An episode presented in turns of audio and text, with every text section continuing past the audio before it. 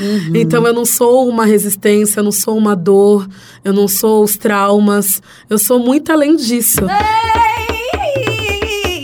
Revista TPM apresenta Seu Forte é Ser Mulher, com Sara Oliveira. Oferecimento Buscofem. Não desiste, negra, não desiste. Ainda que tentem lhe calar, por mais que queiram esconder, corre em tuas veias força ouro baxé para que possa prosseguir. Há 12 anos, a Joyce Fernandes adotou Preta Rara como nome artístico, uma lembrança carinhosa do apelido que sua mãe criou. O motivo? Desde muito nova, ela gostava de coisas diferentes das outras meninas, como, por exemplo, escrever e fazer suas próprias rimas. E não deu outra. Esse talento fez com que Preta se tornasse uma rapper e tanto. Antes disso, porém, ela trabalhou durante sete anos como empregada doméstica e, mais contrariando uma ex-patroa, se graduou em História e atuou como professora em Santos, sua cidade natal. Em 2013, Preta resolveu desbravar São Paulo para trabalhar com rap e projetos de arte e educação. Lançou o álbum Audácia e, com suas músicas, fala sobre todos os projetos que vêm em sua mente, tudo aquilo que a sociedade tenta abafar, mas que sempre fez parte da sua realidade: racismo, gordofobia e machismo. Preta Rara, querida, é um prazer estar ao seu lado, sempre. Poxa, muito obrigada. Estou muito feliz. E eu sempre, quando eu falo de você, eu digo professora de história, poetisa, rapper educadora, né? Eita, Tudo isso. Coisa. Que artista completa, que absurda, que absurda. É, eles me falaram assim, pergunta para ela se ela quer ser chamada de Joyce ou de Preta Rara. Eu falei, ai, gente, mas eu gosto de chamar ela de Preta Rara. Prefiro. Você prefere? Sim. Eu queria que você falasse um pouquinho sobre essas dores e fortalezas do feminino. É por isso que a gente está aqui hoje, né? É, o seu processo de empoderamento de si mesmo, assim, por cada um tem um processo, Sim. né? É, às vezes, todos os processos são árduos. Eu não, eu não sou aquela que acha que ah, foi mais fácil para um, foi mais fácil para outro. Claro, dependendo da sociedade que a gente se insere. Uhum. A gente sabe os privilégios que a gente tem e as Sim. facilidades, os caminhos que a gente tem. Mas quando é de autoconhecimento, cada um tem o seu. É muito individual o processo, né? Eu queria que você falasse um pouquinho sobre isso. Bom, é, o meu processo foi, acho que desde a da época da infância, né? Minha mãe já falando, eu lembro de frases soltas assim da minha mãe falando: "Olha, eu tô te criando para nenhum homem ficar mandando em você". Eu tô te criando para que se você casar e aí o seu marido for te ajudar, você não tem que agradecer não, porque ele não faz mais do que obrigação. então, minha mãe tinha essas sacadas assim numa época em que ela não sabia que o nome disso era feminismo, né? Mas ela sempre teve essa proteção com a gente e essa questão da gente é, sair e fazer as coisas por si só e tudo mais. Mas o grande estralo de que era seio de, e, e o quanto eu vivia numa sociedade machista se deu quando eu ingressei na universidade mesmo. Que aí eu tive contato e acesso a essas, a essas informações que eu já vivenciava, mas eu não sabia o nome, né? Que é muito louco que a gente vai vivenciando, vai fazendo, sabe fazer, mas não sabe que o nome disso é uhum. é isso. Uhum. Amor, deixa eu te falar uma coisa que eu acho super importante. É, quando você se coloca no eu empregada doméstica e, e, e, faz um livro. Quando você se coloca no Instagram com as fotos e é uma referência. Quando você vai lá e fala de Moçambique. É, eu vi uma menina que, que me segue, ela escreveu assim. Eu, eu, eu, eu compartilhei onde, como pode ajudar, já tinha compartilhado no Twitter, Sim. mas ela escreveu assim: Ah, eu não estava sabendo, eu li na Preta Rara Oficial. Nossa! E, e, a menina escreveu, ah, eu tinha lido mais cedo na Preta Rara Oficial. Então, quer dizer, a sua voz é muito importante. Quero Nossa. saber do seu processo Nossa. quando virou, uh, quando começou a, a musicar suas rimas.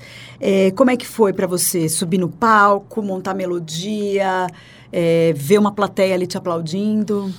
É, então, o rap para mim, ele é uma revista falada da periferia, né? Uhum. Hoje em dia é uma revista falada das minhas vivências e outras pessoas se identificam também. Então, eu... Foi um dos primeiros grupos de rap feminino, né? De Santos. É, lá em Santos, o, sim, o, o Tarja, Tarja Preta. Preta. Isso.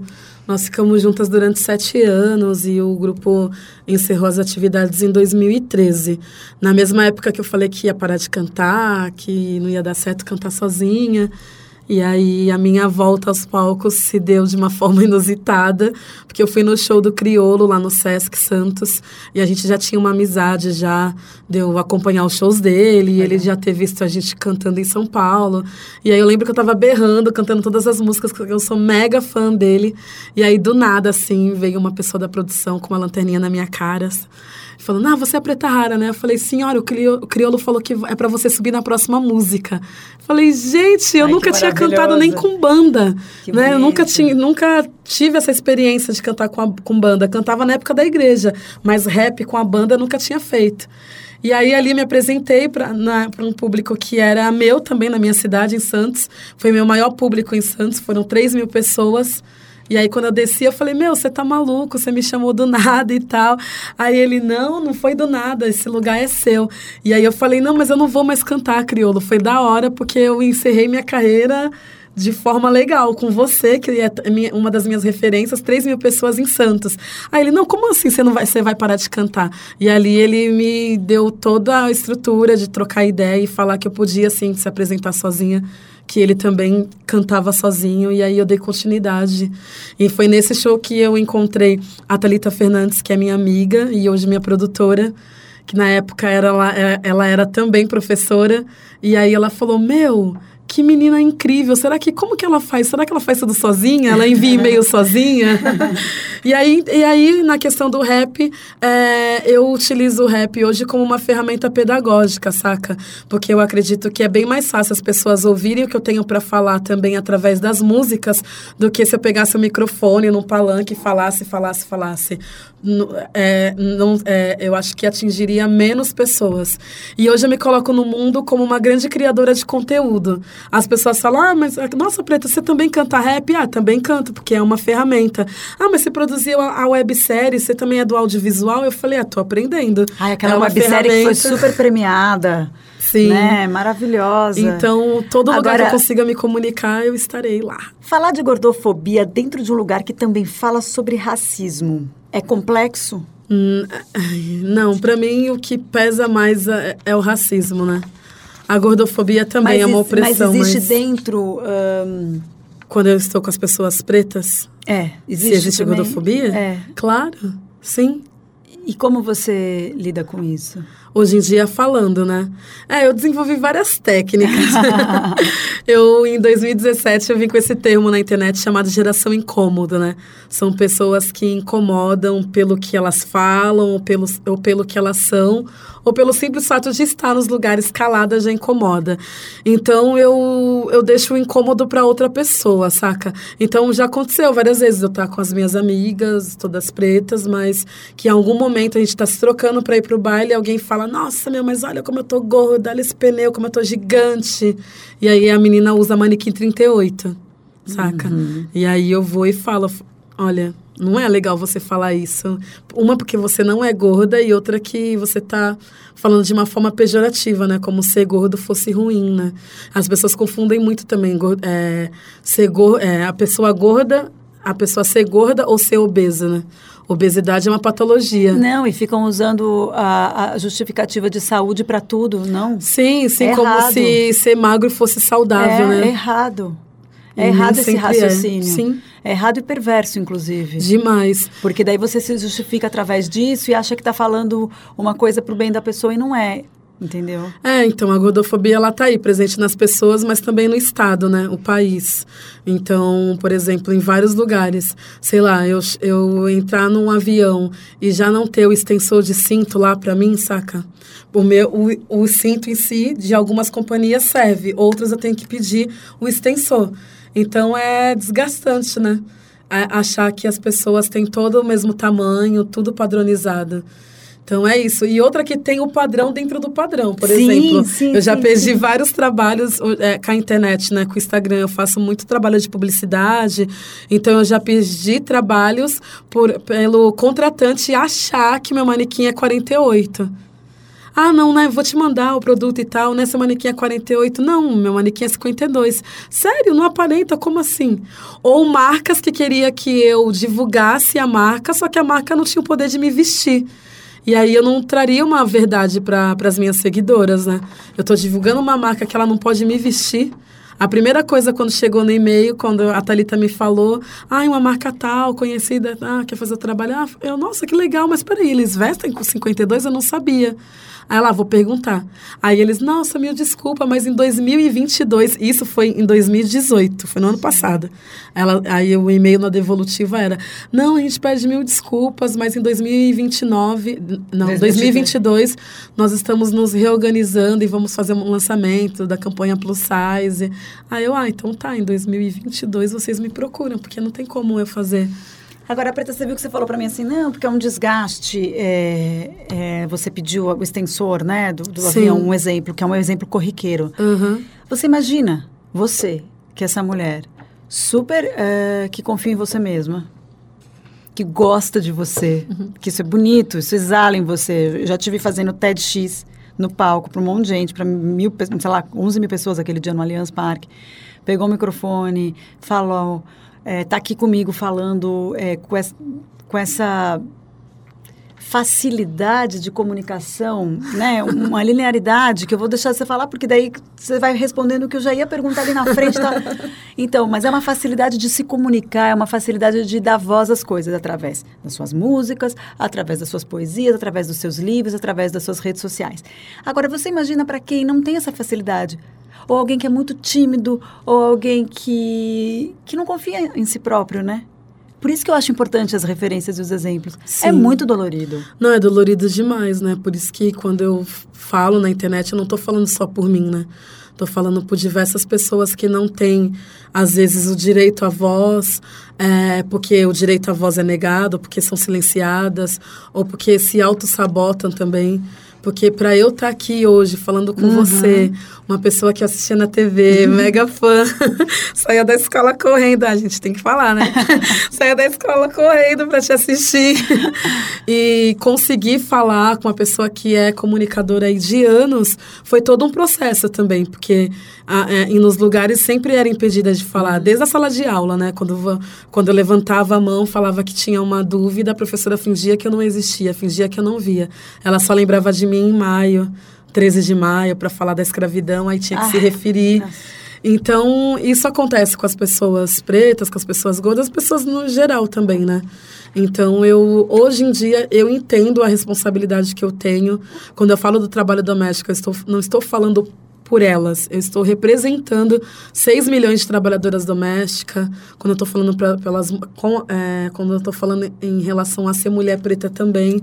Então, isso que as pessoas acabam se identificando né, na internet. Uhum. Hoje eu sei a responsabilidade que isso tem. Eu vou finalizar, queria fazer uma pergunta sobre menstruação que a gente está fazendo Sim. aqui nesse podcast. Queria saber que é, queria que você lembrasse um pouquinho sua primeira menstruação e como você se sentiu é, que você falou, você escondeu? Como é que foi? Você era muito novinha? Nossa, eu tinha 12 anos. Ah, gente, minha família, tudo é festa, né? tudo eles comemoram. E aí, eu lembro que eu tava em casa, tinha acabado de chegar da escola. E aí minha mãe ligava no final da tarde do serviço, minha mãe trabalhava como empregada doméstica, né? Ela ligava para saber se a gente tinha chegado direitinho da escola. E eu falei, mãe, desceu para mim. Eu lembro que foi um incômodo, assim. Ela, nossa, não acredito e tal. Só sei que no domingo estava minha avó, meu avô, todo ah. mundo comemorando. Minha madrinha veio com o primeiro sutiã. Ganhei tanta lingerie de criança. Foi uma festa. Mas você já tinha maturidade para entender tudo aquilo? Porque não. é muito. Às vezes as meninas de 12 anos são muito maduras, às vezes elas são mais criançonas, né? O pré a pré-adolescência ela é meio um limbo ali, é sim, é difícil, né? Sim. É, eu não gostei, mas já entendia. Mas já sabia que, sei lá, em algum momento eu, eu sentia que ia mudar alguma coisa no meu corpo, que minha mãe também falava muito, né? Olha, agora você pode engravidar, tem que é, o que acontecer você fala para mim, sabe? Minha mãe sempre foi uma mãe mega presente. Uhum. E Preta, qual é o momento do seu ciclo uh, você sente que cria suas rimas com mais facilidade? Ai, é durante a menstruação, é no pré-menstrual, é depois que ela foi embora? Não, depois que ela foi embora, né?